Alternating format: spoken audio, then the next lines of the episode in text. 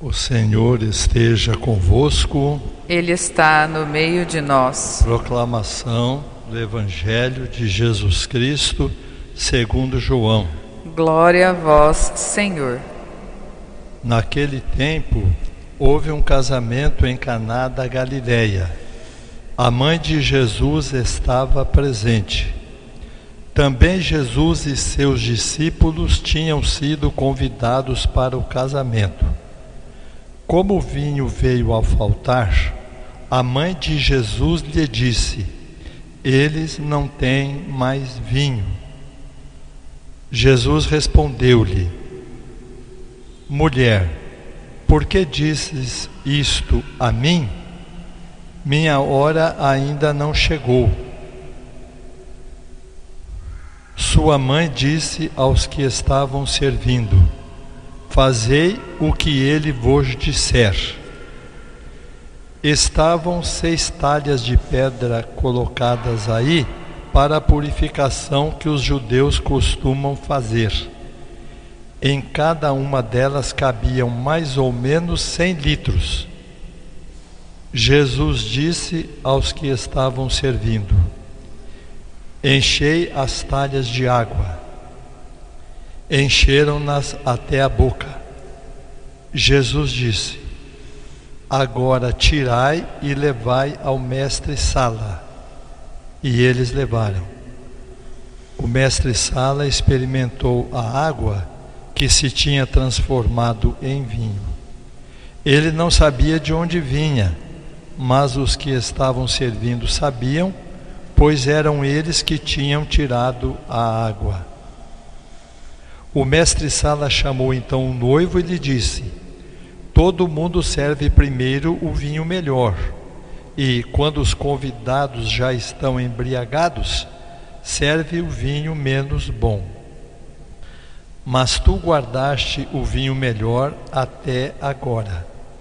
Este foi o início dos sinais de Jesus ele o realizou em Caná da Galileia e manifestou a sua glória, e seus discípulos creram nele. Palavra da salvação. Glória a vós, Senhor. As festas dos casamentos antigos, do tempo de Cristo, duravam vários dias e às vezes até uma semana. Os convidados comiam, bebiam, cantavam, dançavam, conversavam e também reuniam-se e faziam enigmas, é, perguntas para o outro adivinhar. Era um costume da época. Atualmente não se faz mais isso. Quando eu era criança, era muito comum aquela pergunta, né? O que é o que é? Uma caixinha de bom parecer, que nem carapina não sabe fazer. A gente ficava ali tentando adivinhar, né? O que é o que é? Cai em pé, corre deitado. O que é o que é? Eu vi um morto carregando quatro vivos. Eram as adivinhações. Então eles ficavam brincando, adivinhando, conversando durante sete dias e ó, bebendo vinho. Haja vinho para esse povo. E geralmente era muita gente. Ó, só Jesus foi com todos os seus discípulos. Bem provavelmente nesta época Jesus ainda não tinha todos os discípulos, mas Jesus tinha 72 discípulos, 12 apóstolos. Mas a Nossa Senhora, só ali já dá um festão, né? Então, o que aconteceu com a falta de vinho? A crítica.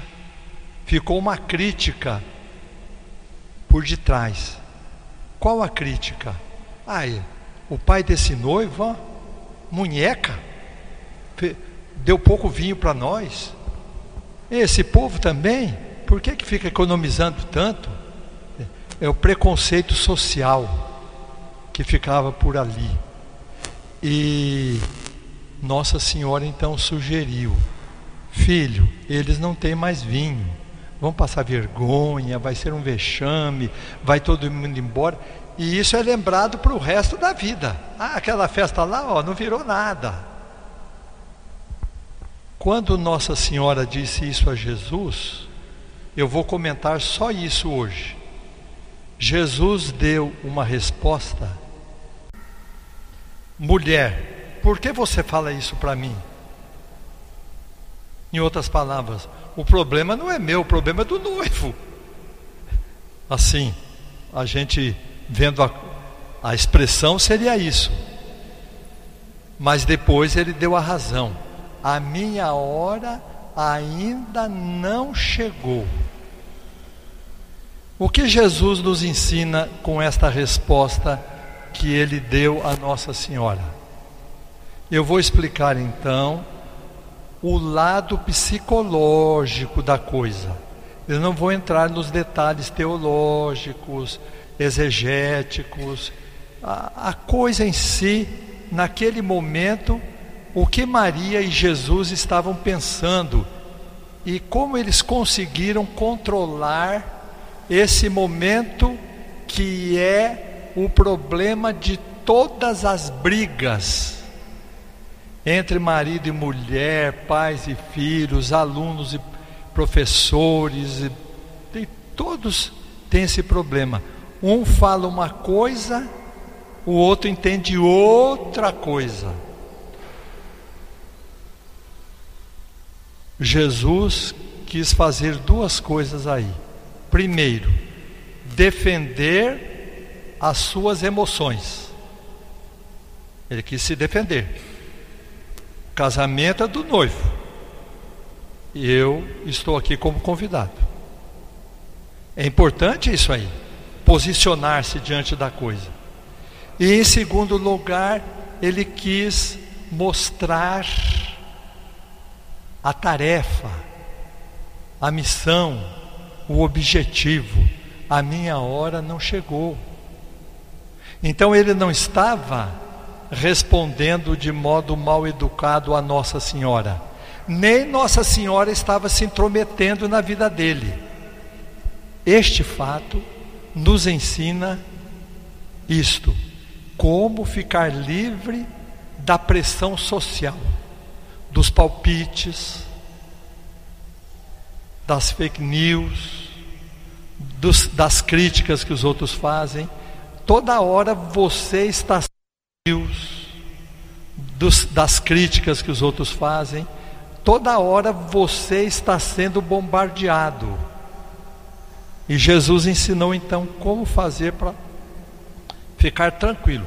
Pode jogar bomba o quanto quiser, as minhas emoções estão preservadas e o meu objetivo não vai ser mudado. A minha hora ainda não chegou. Então, como Jesus quis fazer isso? Vou tentar explicar agora então. Qual a hora de Jesus? A minha hora não chegou. A hora dele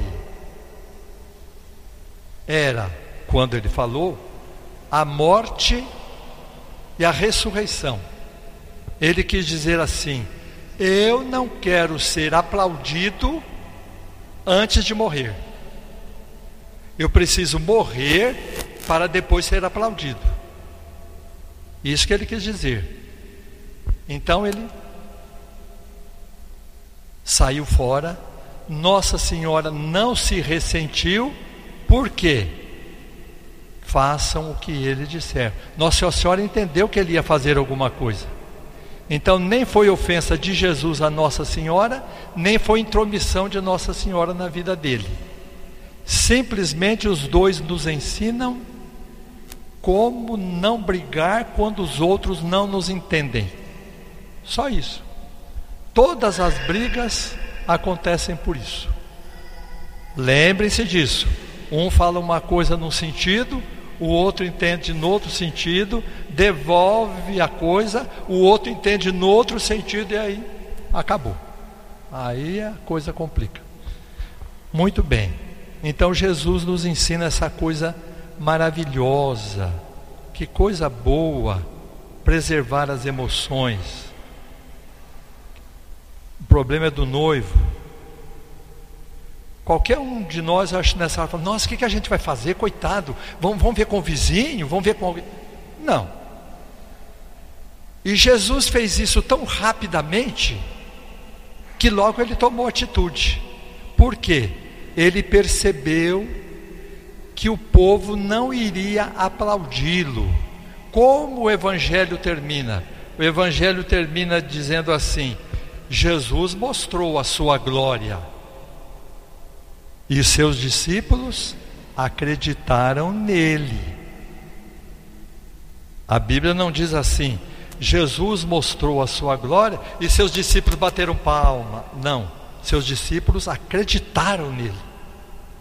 Então Jesus fez o milagre porque em poucos segundos ele descobriu que não ia estragar a missão dele depois de três anos, lá na frente, quando ele iria morrer e ressuscitar. Na prática, eu vou passar três animais que nós devemos, não é imitar, né? não vamos falar imitar, que nós devemos conhecer em nossa vida para fazer do jeitinho que Jesus fez, evitar briga, não ficar chateado com preconceito. Há pessoas que, por causa de um apelido, ficam a vida inteira em depressão, porque não, não sabem lidar com as emoções. Ah, ele jogou o apelido, mas eu não mereço, nem ligo. Não, ele fica, estão me chamando disso, estão me chamando daquilo. Então, boi, coruja e leão. Boi. Tudo que os outros falam, não responder na hora. Como um boi que pega o capim depois vai deitar e fica lá ruminando. Não é assim o boi? Boi mastiga, mastiga, a comida vai, a comida volta, a comida vai, a comida volta. Está ali mastigando. Nós devíamos fazer assim todas as noites, virar boi. Por que aquela pessoa falou isso para mim? Por que aquele outro agiu daquele jeito? O que Deus está querendo dizer com aquela pessoa na minha vida? Por que aquela pessoa não se emenda? Por que aquela outra pessoa se converteu tão rapidamente? Vai moendo, moe. Por que a esposa falou isso? Por que o filho falou aquilo? Vai pondo na cabeça. Jesus fazia isso sempre. Ele saía, ia lá no alto de uma montanha, virava boi, ficava ruminando, quando Jesus escolheu seus discípulos, São Lucas nos conta, ele foi ao alto de uma montanha, ficou lá bastante tempo, até de madrugada, depois ele desceu e foi escolher os seus discípulos. Ruminou primeiro. Coruja, a coruja dá a impressão que está observando, não é assim? Aí fica olhando para cá, olhando para lá, vira a cabeça, olha. Quando eu trabalhei em Mococa, eu morei num bairro bem afastado, onde havia muita coruja. Então eu ficava olhando as corujas e fazia do jeito dela. Falei, que interessante. Mas fica ali, olhando. E falta isso, gente. As pessoas estão muito agitadas e querem toda hora saber de tudo, saber de tudo, saber de tudo. A coruja quebra o pescoço. Não vai, não vai, não cresce. E o leão? O leão, sem atacar, impõe respeito. E quando ataca, dá o bode certo. Ou ele fica quieto e respeitem-me, ou ele avança e acerta. Jesus fazia isso de um modo magistral. Há momentos em que ele até falou: Vocês não responderam o que eu perguntei, então eu não vou responder o que vocês me perguntaram. Dá licença, até logo. Em outras palavras, não venha intrometer na minha dignidade, no meu eu, no meu ser. E em outros momentos, Jesus dava um bote tão certo que o Evangelho diz assim: os fariseus não ousaram mais fazer nenhuma pergunta a Jesus. Então, o leão é a dignidade. Aí você fica bem nesse rolo todo. Perceba no seu dia a dia quantas pessoas dão palpite na sua vida, quanta propaganda você tem que engolir, quantas pessoas falam que você é atrasada, que você é brega. Jesus mostrou então: rumine bastante, observe bastante e na hora certa você vai manter a dignidade. Eu precisaria aprofundar mais. Há alguns anos eu li um artigo de uma endocrinologista dos Estados Unidos. Só que eu não, na hora assim passou, e eu não peguei o nome, eu queria ler mais. Mas nesse artigo, ela diz: quando alguém ofende você, o seu cérebro tem alguns segundos para você se defender. Se você recebe a ofensa e já parte para a briga, a adrenalina circula no seu sangue mais do que é preciso. E para você mandar essa adrenalina fora vai demorar. Demora muito tempo. Em outras palavras, você envelhece e fica feio. Você pensa que está fazendo uma grande coisa, respondi na hora. E a adrenalina está lá, tchum, tchum. Vai, vai ficando velho, vai ficando chato, vai ficando sem assunto. Então, nosso Senhor nos ensina: mulher, por que você fala isso para mim? Mulher, a minha hora não chegou. Aí, em poucos segundos, Jesus bancou o boi, pensou, observou, manteve a dignidade e em poucos segundos ele disse: Agora eu posso fazer um milagre. Agora eu posso. Primeiro ele traduziu, depois ele fez. Primeiro pensou, depois fez. O pessoal faz, depois vai pensar, ah, estragou tudo. Aí não funciona. Então isso vale para todos os setores da nossa sociedade. Façamos como Jesus e aprendamos então a não ir na onda. Em outras palavras, seria isso: não caia na onda. Só para ser moderno, só para ser diferente, ou só para ser igual aos outros. Não, isso aí passa tudo. E Nossa Senhora entendeu, fez a pergunta, aliás, a pergunta não, a sugestão no momento certo e depois disse aos servidores: façam o que ele mandar. Eu entendi que ele entendeu. Nossa Senhora quis dizer isso. Eu entendi que primeiro ele teve que fazer o processo, ele entendeu e ele vai fazer o que é melhor. Louvado seja nosso Senhor Jesus Cristo. Para sempre seja louvado. Em poucos segundos, Jesus resolveu dois problemas que ele devia enfrentar. Primeiro, de ser apenas um convidado na festa. E em segundo lugar, a sua missão de morrer para ressurgir. Em poucos segundos, ele processou os pensamentos e devolveu de maneira magistral o que ele devia fazer. Concordou com Nossa Senhora, manteve a sua posição e ajudou o pessoal do casamento. Então vamos aprender sempre isso. Primeiro pensar para depois falar. Primeiro processar para depois expor. Quem fala muito sem pensar, depois se arrepende. Então é melhor arrepender antes, isto é, ver todos os pontos para agradar a Deus e servir melhor ao irmão. Oremos. Penetrai-nos, ó Deus, com o vosso espírito de caridade, para que vivam unidos no vosso amor os que alimentais com o mesmo pão. Por Cristo nosso Senhor. Amém. O Senhor esteja convosco. Ele está no meio de nós. Abençoe-vos o Deus Todo-Poderoso, o Pai e o Filho e o Espírito Santo. Amém. Ide em paz e o Senhor vos acompanhe. Graças a Deus. Uma boa semana a todos. Obrigada.